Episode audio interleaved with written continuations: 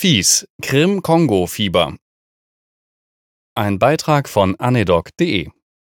Das Krim-Kongo-Hämorrhagische Fieber, CCHF, ist eine seltene, aber eine der schwersten Viruserkrankungen des Menschen. Ausgelöst wird es durch das gleichnamige Virus, nämlich das Krim-Kongo-Hämorrhagische Fieber Virus. Es kann von Zecken als Vektor auf den Menschen übertragen werden und mit zunehmender Globalisierung und Klimaveränderungen sind Fälle von CCHF in den letzten Jahren weltweit gestiegen. Eine gepoolte Mortalitätsrate von 5 bis 30 Prozent wird beschrieben. Da es in Europa quasi eine Null-Inzidenz gibt, ist es in unseren Breiten sehr selten importiert, aber dann umso schwieriger zu erkennen und natürlich auch eher fataler. Zunächst einmal, warum Krim-Kongo? Das liegt doch total weit auseinander. Die ersten dokumentierten Fälle stammen aus dem Jahr 1944 von sowjetischen Truppen auf der Krim im Kampf gegen die Deutschen.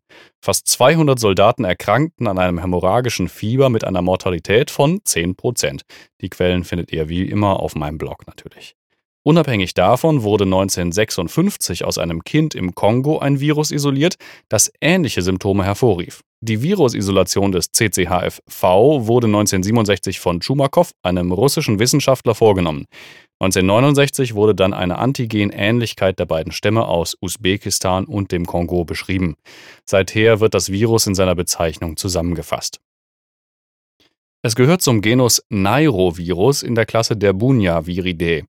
Weitere namhafte Viren, naja, auch vielleicht nicht für uns Normalsterbliche, der Nairoviren sind das Dubge-Fieber und das Nairobi-Sheep-Fieber. Das CCHFV ist hoch ansteckend und sollte nur in S4-Laboren untersucht werden. Länder in Afrika, dem Nahen Osten, Südeuropa und Teilen Asiens sind stark betroffen. Insbesondere Häufungen finden sich in der Türkei und dem Iran. In diesen Ländern wird folglich auch viel zu dem Thema geforscht. Die Inzidenzrate in endemischen Gebieten wird dabei zwischen 2 und 30 Fällen pro 100.000 Einwohner pro Jahr angegeben. Der Hauptvektor sind Zecken der Art Hyalomma marginatum, einer Untergattung von Ixodes, bekannt von Ixodes ricinus, dem gemeinen Holzbock, die in Asien, Europa und Afrika gefunden werden können. Sie haben ein paar Besonderheiten, die die Verbreitung des Virus ideal unterstützen. Aufnahme des Virus während des Blutsaugens, Replikation im Körper der Zecke. Vertikale Transmission des Virus durch die Lebensstadien der Zecke, nämlich Larve, Nymphe, Erwachsene. Transovariale Transmission, das heißt auch gelegte Eier sind schon mit dem Virus infiziert. Horizontale Transmission, wenn mehrere Zecken ein Wirtstier befallen, zwischen den Zecken also. Säugetiere führen zur Amplifikation der Viren, vor allem große Pflanzenfresser. Bisher konnten keine infizierten Tiere nachgewiesen werden, die Symptome entwickelt hätten. Und wie kommt das Virus jetzt zum Menschen? Stichwort Blut. Eine infizierte Zecke ungeschützt zu zerdrücken kann schon ausreichen oder wenn man halt gebissen wird. Zeckenbisse werden von 60 bis 69 Prozent der Patienten berichtet. Auch direkter Kontakt mit infektiösem Blut, also gerade auch für Healthcare Professionals im Sinne von Nadelstichverletzungen oder im Labor, kann zu einer Übertragung führen. Aber die häufigsten Opfer arbeiten zum einen in der Landwirtschaft, also Zeckenbisse bei der Feldarbeit, oder im Schlachthof hm, durch den direkten Blutkontakt. Eine sexuelle Übertragung scheint nicht gesichert zu sein, allerdings wurden auch schon einige Mutter-zu-Kind-Übertragungen berichtet, die auch beim Neonaten hämorrhagische Symptome und den Tod verursachten. Die Klinik teilt sich wie bei vielen Viruserkrankungen in drei Phasen auf, nach einer Inkubationszeit von etwa zwei bis sieben Tagen, manchmal aber auch deutlich länger. Phase 1, unspezifische Prodromalphase mit vor allem hohem Fieber, also wir sprechen hier von 39 bis 41 Grad Celsius, üblicherweise anhaltend für vier bis fünf Tage. Assoziiert können sein Kopfschmerzen, Myalgien, GI-Symptome. Phase 2, hämorrhagische Phase mit Gerinnungsversagen, weil die Viren einen endothelialen Schaden und ein Kapillarleck verursachen. Schleimhautblutungen, Epistaxis, Hämatemesis, manchmal Hämaturie, Hämoptysen. Einblutungen in die Haut sind auch häufiger zu beobachten. Phase 3 Rekonvaleszenz mit betonter Müdigkeit, Tachykardie und labilem Blutdruck, Dauer ungefähr 10 Tage. Ja, und wie diagnostizieren wir das jetzt? Die Diagnose des Krim-Kongo-Fiebers ist eine Herausforderung, da die Symptome in den frühen Stadien unspezifisch sind und andere hämorrhagische Fieberarten imitieren können. In der hämorrhagischen Phase kann eine Thrombozytopenie, verlängerte Prothrombinzeit und APTT sowie eine Hyperfibrinogenämie beobachtet werden.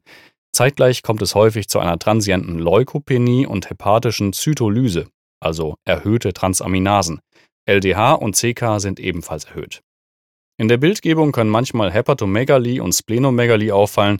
Zu beachten ist aber, dass diese Diagnostik nicht wegweisend ist und ein erhöhtes Infektionsrisiko für die Mitarbeiter darstellt durch den Patiententransport allein schon oder das infektiöse Ultraschallgerät nachher. Eine Serologie auf IgM-Antikörper über ELISA kann in Europa wegweisend für die Diagnose des CCHFV sein, da wir im Grunde eine Nullprävalenz haben. Diese werden ab Tag 5 bis 7 der Infektion nachweisbar. Sie verschwinden aber erst vier Monate später wieder. Insofern ist das bei uns zwar ein Diagnostikum, aber in Hochrisikogebieten definitiv nicht. Außerdem gibt es da ja noch andere hämorrhagische Viren und Infektionen, die auch noch in die Differentialdiagnose einfließen müssen. Der direkte Virusnachweis über PCR gestaltet sich schwierig, da die Viren nur in einem sehr kleinen Zeitfenster frei im Blut zirkulieren. Ein verfügbarer Essay, der gleichzeitig noch auf andere nette Erreger prüft wie Ebola, Marburg, Lassa, Rift Valley Fieber, Dengue und Gelbfieber, wurde übrigens von einem Herrn Professor Dr. Drosten C. aus Berlin entwickelt. So klein ist die Welt, ne? Ist auch in meinem Blog verlinkt. Die Therapie ist wie bei allen Viruserkrankungen vor allem supportiv und symptomatisch. Ein ABC-Approach hat sich auch hier bewährt. Volumenimbalancen sollten ausgeglichen und gegebenenfalls die Blutgerinnung optimiert werden. Stichwort EK, FFP, Thrombus und so weiter. Potenzielle Koinfektionen mit anderen Viren oder Bakterien müssen bedacht und ebenfalls angegangen werden. Ribavirin ist ein Nukleosidanalogon, das die Virusreplikation zumindest in vitro hemmt. Das funktioniert aber auch im Mausmodell nur, wenn es sehr früh im Infektionsgeschehen verabreicht wird. In der Praxis werden sich europäische Ärzte vermutlich schwer tun, so früh zu sein, aufgrund der geringen Inzidenz halt. Außerdem ist die Studienlage tatsächlich ziemlich widersprüchlich, was die Wirksamkeit und Mortalitätsreduktion angeht. Dennoch empfiehlt die WHO ein Behandlungsschema mit Ribavirin nämlich oral eine Loading-Dose von 2 Gramm, dann an Tag 1 bis 4 alle 6 Stunden 1 Gramm und an Tag 5 bis 10 alle 6 Stunden 500 Milligramm. Oder eben intravenös, Tag 1 bis 4 alle 6 Stunden 17 Milligramm pro Kilogramm und an Tag 5 bis 10 alle 8 Stunden 8 Milligramm pro Kilogramm. Ne? Seht ihr auf meinem Blog und die Quellen sind auf meinem Blog auch zu sehen, nicht wahr? Andere experimentelle Ansätze beinhalten Favipiravir, ein Breitspektrum virale Polymerase-Inhibitor, Plasmapherese oder hochdosierte Corticosteroide. Aber letztlich bleibt eines über, es sind mehr Studien erforderlich, um eine ordentliche Empfehlung abgeben zu können. Habt ihr schon mal so einen Patienten gesehen?